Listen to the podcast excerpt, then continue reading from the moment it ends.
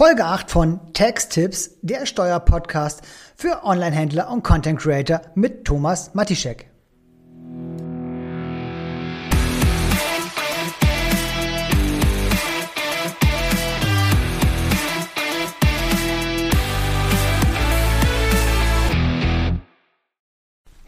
Hallo und herzlich willkommen zur achten Folge von Texttips, der Steuerpodcast für Onlinehändler und Content Creator mit mir und ich bin Thomas Matischek.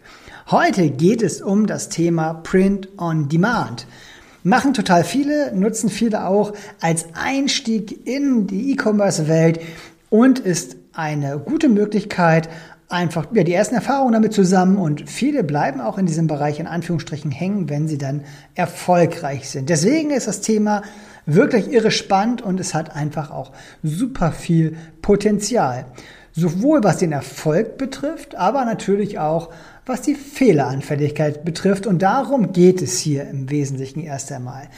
Wir fangen an einfach mal mit dem klassischen Print on Demand. Was muss ich denn dabei beachten? In erster Linie ist das aller, aller, aller, aller Wichtigste und wer mich kennt, der weiß, was jetzt kommt. Ihr braucht eine Umsatzsteuer-ID. Ohne Umsatzsteuer-ID macht ihr bitte kein PUD. Das geht nicht. Das geht komplett in die Hose und wird einfach nur irre, irre teuer. Deswegen, ihr braucht eine Umsatzsteuer-ID. Und wenn ihr Kleinunternehmer seid, da macht alles nur kein Print on Demand. Das geht auch in die Hose. Das wird im Nachgang richtig teuer. Deswegen auch als Kleinunternehmer bitte nicht mit POD starten. Warum, erkläre ich später nochmal eben. Viele versuchen über verschiedene Plattformen dann zu starten und eines der beliebtesten Plattformen im Bereich POD ist Amazon. Und über Merch bei Amazon, kurz MBA, hat man, wenn man denn auf der Plattform angenommen wird, einen riesigen Hebel. Und da ist es einfach so wichtig, seine Umsatzsteuer die zu haben. Denn Amazon selber schreibt einen keine Gutschriften über die Tantiemen, die man bekommt, sondern ihr müsst zumindest pro forma eine Rechnung an Amazon schreiben. Und verkauft ihr in Europa, dann ist es in der Regel immer Amazon Luxemburg, an der ihr eure Rechnung stellt. Ihr braucht sie nicht tatsächlich abschicken, ihr müsst sie aber auf jeden Fall haben und zwar im unveränderbaren Format. Also, dass man sehen kann, ja, sie ist dann und dann erstellt worden, ist nicht erst nachträglich irgendwie fingiert worden. Das ist einfach für die Dokumentation wichtig und später natürlich auch wesentlich, je nachdem, ob ihr eine Einnahmeüberschussrechnung macht oder bilanziert, wann ist was denn ja einfach zu berücksichtigen als Ertrag. Deswegen schreibt Rechnung und beachtet hier dann auch die entsprechenden Zeiträume. Amazon ist grundsätzlich, wenn man angenommen wird, das einfachere Produkt für PUD. Denn alles andere da sind wir dann nicht in dem Bereich, dass wir nur Designs zur Verfügung stellen und quasi Tantieme ähm, von dem Anbieter bekommen, sondern dann sind wir selber effektiv der Verkäufer. Deswegen herzlichen Glückwunsch, wenn ihr bei MBA angenommen worden seid und da könnt ihr so richtig schön durchstarten. Für alle die, die mit MBA anfangen wollen, verzweifelt nicht, wenn ihr erstmal nicht angenommen werdet oder wenn es einfach lange dauert, bis ihr Antworten bekommt. Das kann wirklich passieren. Es kann ziemlich lange dauern und manchmal kriegt man erst nach über ein Jahr eine Absage. Mittlerweile gibt es aber auch Plattformen, wo ihr entsprechende Accounts kaufen könnt. Schaut, vielleicht ist das ja sonst eine Option, wenn ihr unbedingt mit MBA anfangen wollt. Ansonsten braucht ihr einfach Durchhaltevermögen. So, MBA, habe ich gesagt, ist relativ easy. Schwierig wird es dann, wenn ihr PUD zum Beispiel über einen Shopify-Shop macht, über Etsy oder Redbubble. Warum ist das was ganz anderes? Ich habe euch gerade ja kurz erklärt, bei MBA ladet ihr Designs hoch und ihr kriegt eine Provision für die verwendeten Designs. Das ist der wesentliche Unterschied. Und beim Verkauf über Etsy, Redbubble, Shopify, dort liefert ihr das Produkt. Aber ihr liefert nicht einfach nur das Produkt, sondern ihr betreibt quasi Dropshipping. Denn in der Regel seid ihr nicht selber derjenige, der das Produkt schon vorrätig hat. Ihr habt normalerweise keine Kollektion, zumindest nicht, wenn ihr anfangt, später vielleicht schon, sondern nehmen wir mal einfach Etsy. Ihr beauftragt ähm, Printful damit das T-Shirt zu drucken und Printful schickt es in eurem Auftrag direkt dann einfach zum Endkunden. Gleiches bei Shopify oder Redbubble, dort funktioniert es genauso. Bei Shopify nehmen wir einfach mal, ähm, ein Kunde kauft im Shopify-Shop bei euch ein Produkt, dann geht es vielleicht zur Firma Shitty oder zu irgendeinem anderen POD-Dienstleister und die versenden es dann direkt zum Endkunden. Und genau das ist ein klassisches Dropshipping, ein sogenanntes Reingeschäft oder Kettengeschäft. Hier kommt dann einfach die Herausforderung. Dieses Dropshipping, dieses Reingeschäft ist umsatzsteuerlich total komplex.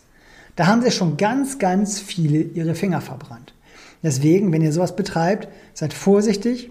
Es kann einfach richtig in die Hose gehen. Auch hier braucht ihr erstmal wieder eure Umsatzsteuer-ID. Und wenn ihr alles nur in Deutschland betreibt, dann ist das auch gar nicht komplex, dann ist das easy. Das ist der einfachste Case. Also ein deutscher Kunde kauft bei euch und euer deutscher Dienstleister druckt das T-Shirt und verschickt es nach Deutschland. Easy, total einfach, überall 19 Prozent, gar kein Problem. Schwierig wird es jetzt aber, wenn euer Kunde zum Beispiel in Österreich sitzt und ihr habt einen deutschen POD-Dienstleister. Dann ist die Fehleranfälligkeit bei der Rechnung, die, von, die, ihr von eurem Dienstleister bekommt, erstmal sehr groß und den Fehler, den ihr wahrscheinlich machen werdet äh, bezüglich der Umsatzsteueranmeldung gegenüber euren Kunden, ist ebenfalls das Problem. Klassischerweise würden hier wieder ähm, die meisten Unternehmer einfach sagen, okay, ich kriege ähm, eine Rechnung von meinem ähm, deutschen POD-Dienstleister, da stehen 19% Umsatzsteuer drauf und ich führe, weil mein Endkunde in Österreich sitzt, diese 20% Umsatzsteuer über das Ostverfahren in Österreich ab. Und genau das ist komplett falsch. Es handelt sich, wie ich vorhin gesagt habe, um ein Reingeschäft. Deswegen ist der Ort der Lieferung aufgrund dieser Konstruktion für euren Lieferanten, für den POD-Dienstleister in Österreich. Das heißt, der österreichische, äh, der, der, der deutsche Lieferant, Entschuldigung, muss eine Rechnung ohne Umsatzsteuer an euch in Österreich ausstellen mit eurer österreichischen Umsatzsteuer-ID. Mit der Folge, ihr braucht eine Registrierung in Österreich. Ihr meldet dann nämlich diesen sogenannten innergemeinschaftlichen Erwerb in Österreich an. Und ihr schreibt euren österreichischen Kunde eine Rechnung mit österreichischer Umsatzsteuer.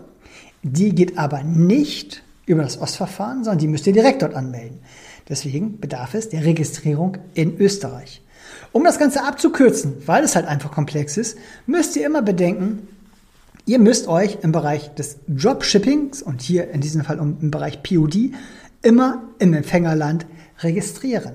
Und ihr müsst auch darauf achten, dass euer POD-Dienstleister eine Rechnung ohne Umsatzsteuer ausstellt, mit dem Hinweis auf eine Innergemeinschaftslieferung, mit der, mit eurer österreichischen Umsatzsteuer-ID, also mit der Umsatzsteuer-ID von euch im Empfängerland.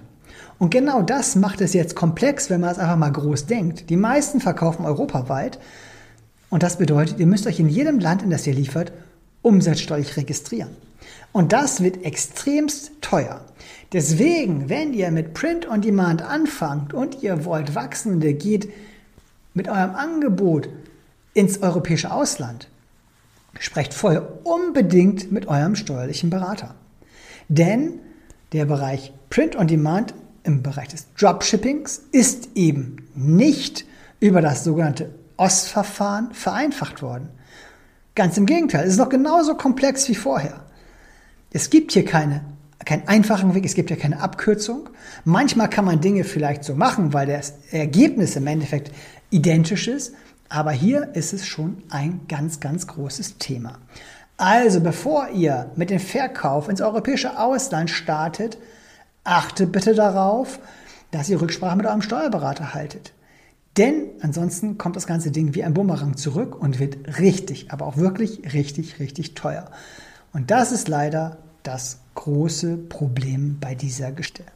Wenn ihr zu Fragen habt, könnt ihr natürlich auch gerne auf uns zukommen und euch ein Beratungsgespräch buchen. Gar kein Problem. Worauf ihr natürlich auch achten müsst, ist, wenn ihr ins, Euro, äh, wenn ihr ins Drittland verkauft. Denn dort greift das deutsche Steuerrecht nicht. Auch hier solltet ihr euch mit eurem Berater absprechen und klären, ob eventuell im Ausland eine Besteuerung erfolgt, obwohl ihr gar nicht dort äh, registriert seid, obwohl es gar nicht Europa ist. Beispielsweise der Schweiz, beispielsweise England oder Norwegen. Hier kann es immer auch zu einem steuerlichen Thema für euch im Empfängerland werden und das gilt es von vornherein auszuschließen. Vielleicht kann euer ähm, Berater auch im Ausland euch gar nicht weiterhelfen, dann müsste man zum Beispiel über die Außenwirtschaftskammer gehen oder über ein Beraternetzwerk, worauf wir Zugriff haben, um einfach dann abzuklären, passt mal auf, wie passiert es denn jetzt im Ausland? Muss ich mich da steuerlich registrieren? Habe ich da Steuer zu zahlen oder nicht? Ja, deswegen bitte vorsichtig sein, sich erst erkundigen, bevor man dann mit dem Verkauf ins europäische Ausland oder auch ins Drittland startet. Ich freue mich, wenn euch der Podcast hier gefallen hat. Ich weiß, es ist äh, sehr komplex, aber es geht ja erstmal darum aufzuklären, damit ihr eben keine Bauchlandung hinlegt und nicht irgendwie massive Steuernachzahlungen einfach für die Zukunft befürchten müsst. Deswegen abonniert gerne diesen Podcast und ich würde mich freuen, wenn ihr mir weiterhin auch über Instagram, TikTok oder LinkedIn folgt. Denn über all diese Kanäle versorge ich auch euch regelmäßig mit Infos, auch um Bereich Dropshipping, PU etc. Natürlich könnt ihr auch über meine Web thomas-matischek.de ähm, einen Beratungstermin buchen oder auch mein Newsletter abonnieren und ich würde mich freuen, wenn ihr bei der nächsten Folge wieder dabei seid. Also, bis dahin wünsche ich euch alles Gute, euer Thomas.